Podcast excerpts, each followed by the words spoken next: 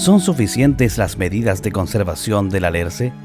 Esta y otras interrogantes aumentan cuando hablamos de la emblemática especie nativa del sur de Chile. Los alerces, gigantes milenarios, alcanzan un poco más de 40 metros de altura, en tanto su edad puede sobrepasar los 4.000 años, mientras que la historia de su madera se refleja en un sinfín de usos y construcciones en revestimientos de casas e iglesias del sur de Chile, por citar un ejemplo. La tala ilegal y los incendios forestales amenazan al alerce, la falta de fiscalización de delitos contra estos árboles ha sido perjudicial para la conservación de este patrimonio natural.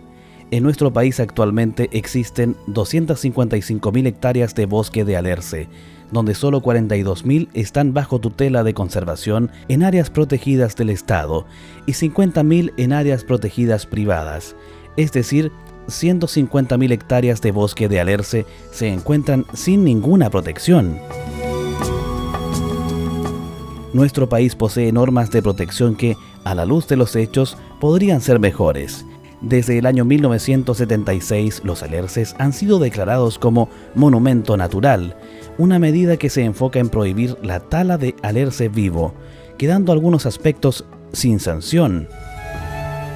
Lo cierto es que el alerce es un árbol único, el de mayor tamaño en América del Sur y la segunda especie vegetal más longeva del mundo razones suficientes para promover su conservación.